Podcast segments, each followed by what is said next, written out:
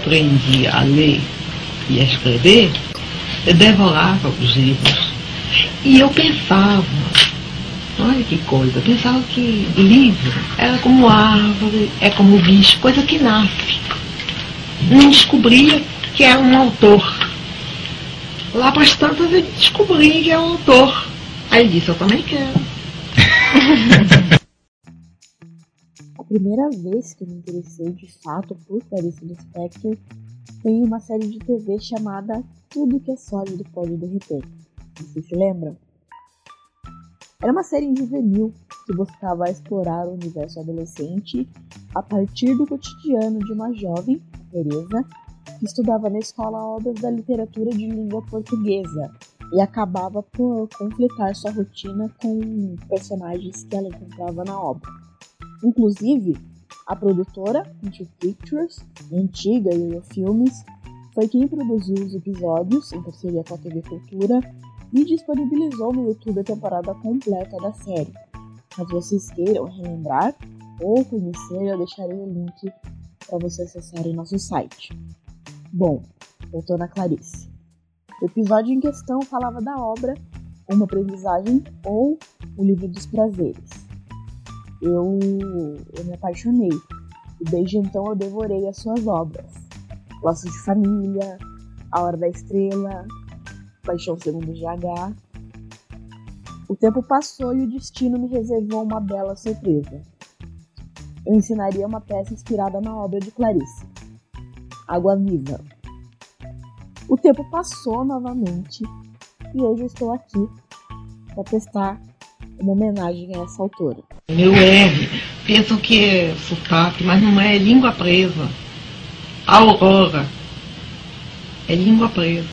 Fala galera, sejam muito bem-vindos e bem-vindas a mais um episódio do Eu Desenhe. Eu sou a Larissa Mercury e hoje nós falaremos sobre a esfinge brasileira. Ela, que completaria seus 100 anos em 2020, Clarice Lispector. Considerada um dos maiores nomes da literatura brasileira, Clarice Lispector estreou com o premiado romance Perto do Coração Selvagem em 1943.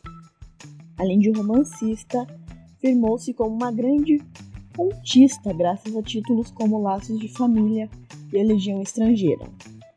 A sua produção inclui também obras com o público infanto-juvenil e um vasto número de crônicas. Seus livros hoje são amplamente traduzidos e divulgados, o que faz com que Clarice Lispector seja comparada a Virginia Woolf, James Joyce e Catherine Mansfield.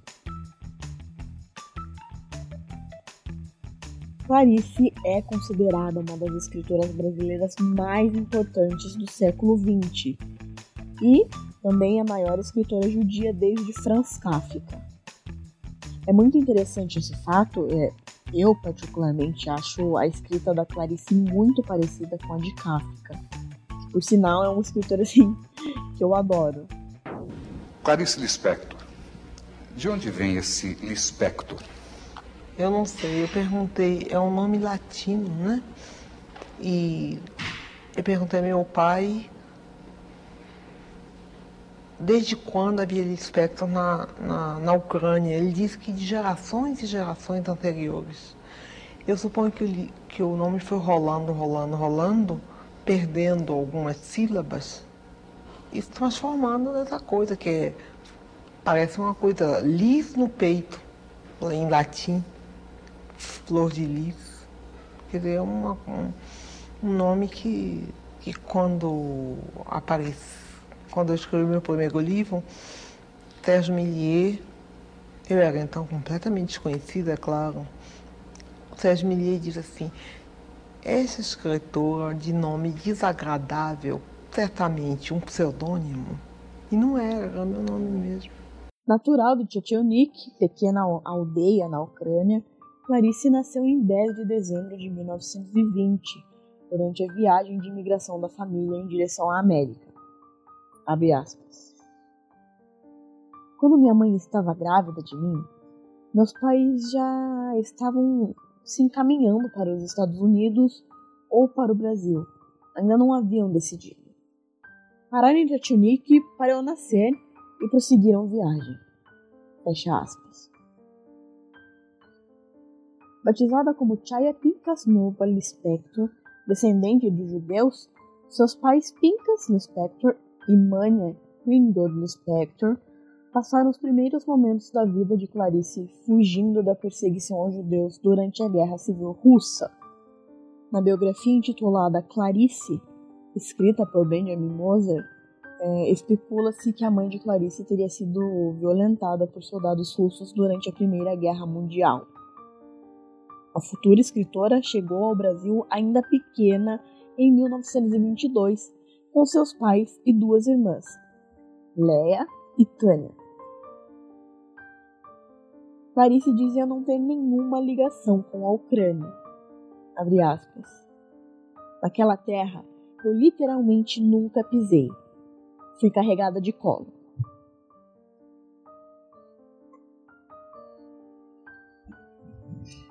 Os meios irmãos de mãe, mãe de Clarice, estavam nos Estados Unidos, é, mas em 19 de maio de 1921, o Congresso americano aprovou o Emergency Quota Act, reduzindo a entrada de imigrantes do leste europeu no país.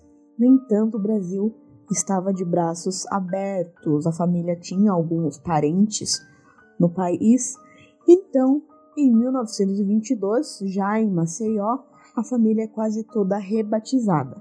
O seu pai, Pincas, virou Pedro, Mânia virou Marieta, Léa virou Elisa e Chaya passa a se chamar Clarice. Apenas sua irmã Tânia manteve o nome de batismo. Em Maceió, a família vive em condições precárias e enfrentam alguns conflitos decorrentes das dificuldades econômicas e culturais. Para sustentar a família, Pedro tornou-se um pequeno mascate. Em 1925, após três anos morando em Maceió, a família mudou-se para Recife, possivelmente movido pelo desejo de Pedro de melhorar as condições da família, mudando para o centro econômico do que apresentava também uma população judaica mais coesa. Aos sete anos, aluno da primeira série do curso primário do grupo escolar João Barbalho, que funciona na Rua Formosa, Clarice aprende a ler. Em 1930, a menina, inspirada por uma peça que havia visto, a sua primeira peça teatral, Clarice escreve Pobre Menina Rica, de três atos, cujas páginas foram perdidas. Nessa mesma época, o estado de sua mãe, Marieta, agravou-se e Clarice chegou até a escrever alguns contos e peças para tentar agradá-la. Mas em 21 de setembro de 1930, aos 42 anos, Mania, ou Marieta Lispector, morreu e foi sepultada no cemitério israelita do Barro. Há alguém na família Lispector que chegou a escrever alguma coisa? Bom, eu soube ultimamente, para minha enorme surpresa, que minha mãe escrevia não publicava, escrevia. Em 15 de dezembro, seu pai dá o primeiro passo no sentido de adotar a nacionalidade brasileira. Ele solicita um documento para provar filiação, lugar e data em que nasceu. Em 1935, a família muda-se para o Rio de Janeiro, onde seu pai esperava dar prosseguimento aos avanços de seu negócio e conseguir bons maridos para sua filha e conseguir bons maridos para suas filhas nos círculos judaicos carioca. Nessa mesma época, Clarice entra em contato com obras de Raquel de Queiroz, Machado de Assis, Graciliano Ramos, Jorge Amado, Dostoiévski, entre outros. Em 1936, ela terminou o ginásio e ingressou em 2 de março de 1937 em uma escola preparatória para a Faculdade de Direito da Universidade Federal do Rio de Janeiro. A decisão causou um pouco de estranhamento na época, tanto por Clarice ser mulher, quanto por não pertencer à elite carioca, mas era justificada por seus desejos de mudanças sociais. O que eu via em Recife me fazia como me prometer que eu não deixaria aquilo continuar. No Rio de Janeiro, os negócios de Pedro não obtiveram grandes avanços, apesar dele ter conseguido, com dificuldade, um emprego de representante comercial. O seu desejo de casar suas filhas, entretanto, logrou um certo êxito através de Tânia, que se casou no início de 1938 com William Kaufman, um judeu comerciante de móveis e decorador. Em 1939, Clarice começa o curso superior na Faculdade Nacional de Direito e, ao mesmo tempo, trabalha como secretária, sucessivamente em um escritório de advocacia e em um laboratório, além também de fazer traduções de textos científicos para revistas. Já em 1940, aos 19 anos, seu interesse por direito havia já diminuído, ao passo que aumentara sua atenção à literatura. No mesmo ano, em agosto, o seu pai passou mal e foi levado a um médico, ao qual lhe informou que sua vesícula biliar precisaria ser retirada através de uma cirurgia que era considerada simples. Mas após voltar da clínica com uma forte dor, Pedro Lispector morreu três dias depois da cirurgia, em 26 de agosto de 1940, aos 55 anos. Nesse período, quem dá suporte a Clarice é a irmã Tânia. Enquanto cursa o terceiro ano de Direito, Clarice publica na imprensa tanto os textos jornalísticos quanto literários. Também colabora com a revista dos estudantes da sua faculdade, à época. Com Lúcio Cardoso, que foi o grande amor não correspondido de Clarice, Otávio de Farias e Adonias Filhos, passa a frequentar o bar Recreio na Cinelândia, que era um ponto de encontro de autores como Vinícius de Moraes, Raquel de Queiroz e Cornélio Pena. Apesar de convencida de que não exerceria a profissão, ela estuda com afinco para concluir o curso de Direito. Em 1942, Clarice começa a namorar seu colega de faculdade, Maurigo Gel Valente. No ano seguinte, ela obtém a tão desejada naturalização e, em 23 de janeiro do mesmo ano, em cerimônia civil, casa-se com o então diplomata Maurigo. Em 17 de dezembro, ela e seu marido formam-se em direito, mas eles não compareceram à cerimônia de colação de grau. É nessa mesma época, Clarice lança o seu primeiro romance. Perto do Coração Selvagem, que foi encaminhado para os dirigentes do jornal À Noite, que também contava como editora, através da qual foi publicado em dezembro de 1943. O livro saiu com uma pequena tiragem de mil exemplares pagos pela editora à noite, e em troca, a Clarice renunciou os direitos autorais da obra. A publicação foi recebida com furor no meio literário, causando principalmente elogios da crítica especializada, e também rendeu algumas comparações com escritores europeus como Virginia Woolf, James Joyce e Sartre, o que irritou muito a Clarice. A principal crítica negativa que ela obteve na época foi de Álvaro Lins, e sugeria que temperamentos femininos enfraqueciam a obra. Me poupe. Logo após lançar Perto do Coração Selvagem, muda-se para a Europa acompanhada do marido. Então inicia-se uma vida de itinerante devido ao trabalho de diplomata do marido. E isso começa a incomodar demais a Clarice. Ela sente um certo desconforto desse meio e ela começa a desenvolver a depressão. Em 1945 é publicado seu segundo livro, O Lustre, mas ele não possui a mesma repercussão que o primeiro. Em 1946, a Clarice passa a frequentar o terapeuta Ulysses Dieterle a fim de tratar a sua depressão. O casal, Clarice e Mauri, tiveram dois filhos o Pedro Gurgel Valente, em 1948, e o Paulo Gurgel Valente, em 1953. Quando criança, o seu filho mais velho, Pedro, ele se destacava por sua facilidade de aprendizado e bom comportamento. Porém, na adolescência, sua falta de atenção nos estudos e extrema ansiedade acompanhada da agitação foram diagnosticadas como esquizofrenia. É, a Clarice se sentia muito culpada e sem saber o porquê pela doença mental do filho. E ela teve certas dificuldades para lidar com a situação. E ela recorreu a psicólogos, psiquiatras, internações, pois o menino ele ficava muito agressivo. É, há relatos de, de amigos próximos de Clarice que diziam que ela era uma mulher muito, muito sofrida. Em 1959, a Clarice separa-se do marido devido ao fato dele estar sempre viajando a trabalho, exigindo que ela o acompanhasse todo o tempo. Não querendo abrir mão da sua carreira e querendo cuidar do seu filho esquizofrênico em um local fixo, sem as constantes viagens que deixavam o menino mais nervoso, sem as constantes mudanças de escola do outro filho, que estava fazendo amizades e, cansada das desconfianças e ciúmes do marido, a Clarice deu um fim, um basta na relação.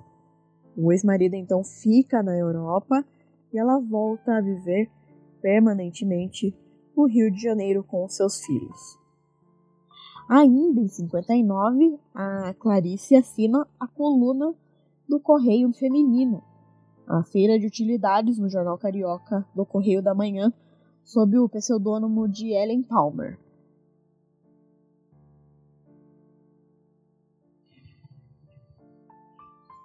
No ano seguinte, assume a coluna só para mulheres do Diário da Noite como ghostwriter da atriz Ilka Soares. Em 14 de setembro de 1966, ela provoca, involuntariamente, claro, o um incêndio ao dormir, deixando seu cigarro aceso. O quarto fica destruído e a escritora é hospitalizada, ficando entre a vida e a morte por três dias. A sua mão direita é quase amputada devido aos ferimentos sofridos.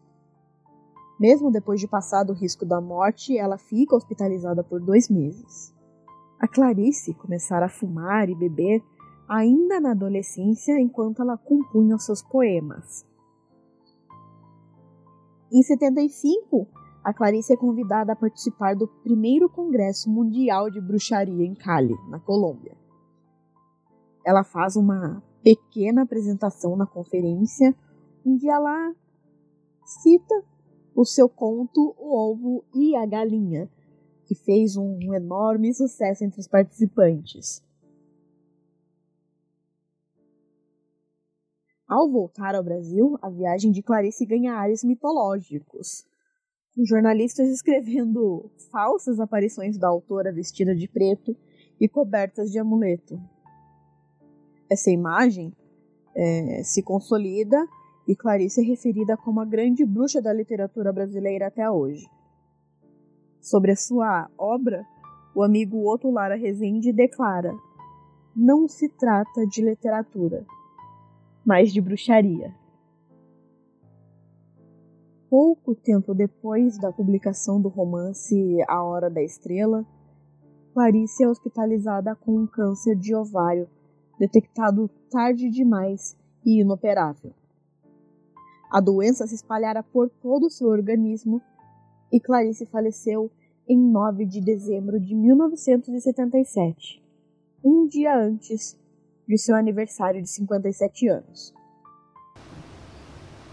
Quando ela foi para o hospital pela última vez, tem uma história que, que ela foi para o hospital e ela começou a dizer: não, vamos fingir que eu não estou indo para o hospital, que eu estou indo fazer uma viagem maravilhosa para a Europa, que vou passar pela França, pela Espanha, pela Itália.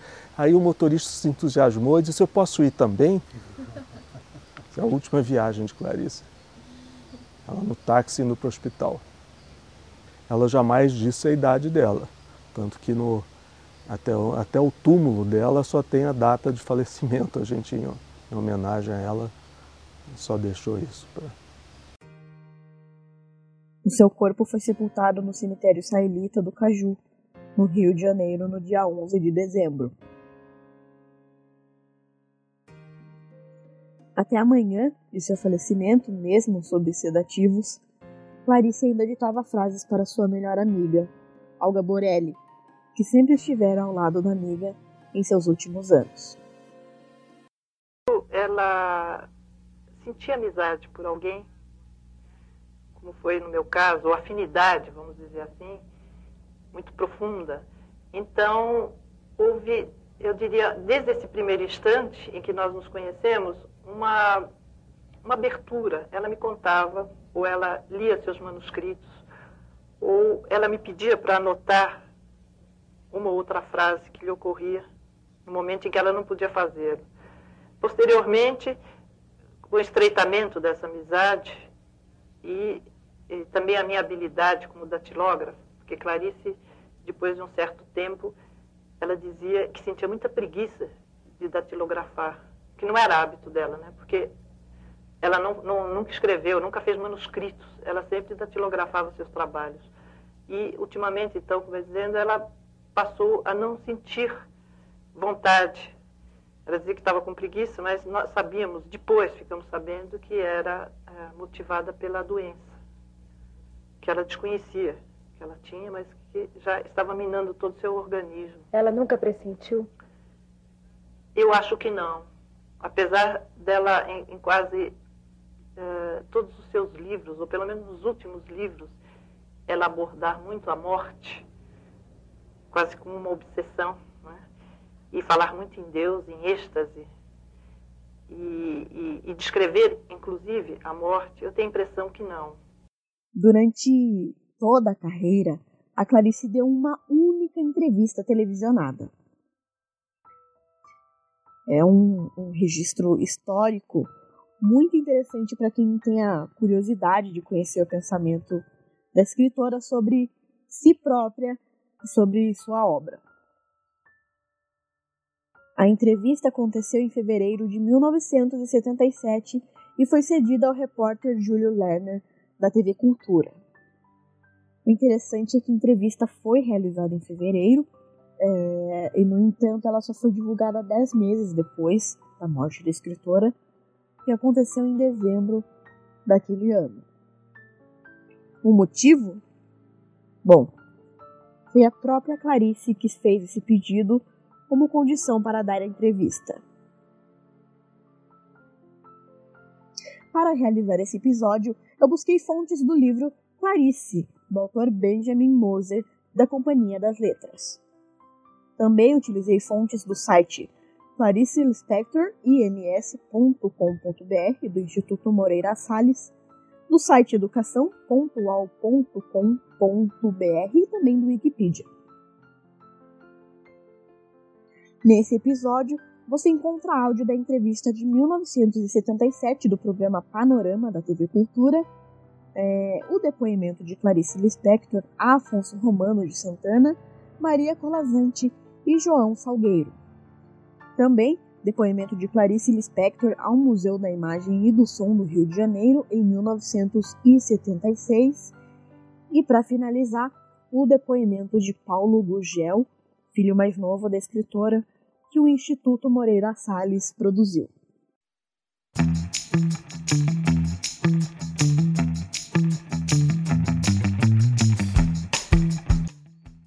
Pessoal, espero que vocês tenham gostado desse episódio. É, todo episódio é feito com muito carinho, muita pesquisa. E como de praxe, eu colocarei em nosso site todos os links, referências e tudo mais. Não se esqueçam de nos seguir em nossas redes sociais. Estamos no Facebook, no Instagram, no Twitter. Compartilhe com seus amigos e também não deixe de comentar no post lá do Instagram o que você achou desse episódio. Belezinha? Bom, por hoje chega. Na próxima semana tem mais. Ah, não se esqueçam de clicar em seguir aqui no aplicativo e assim que eu publicar um conteúdo novo, você será o primeiro a saber. Entendeu? Ou quer que eu desenhe?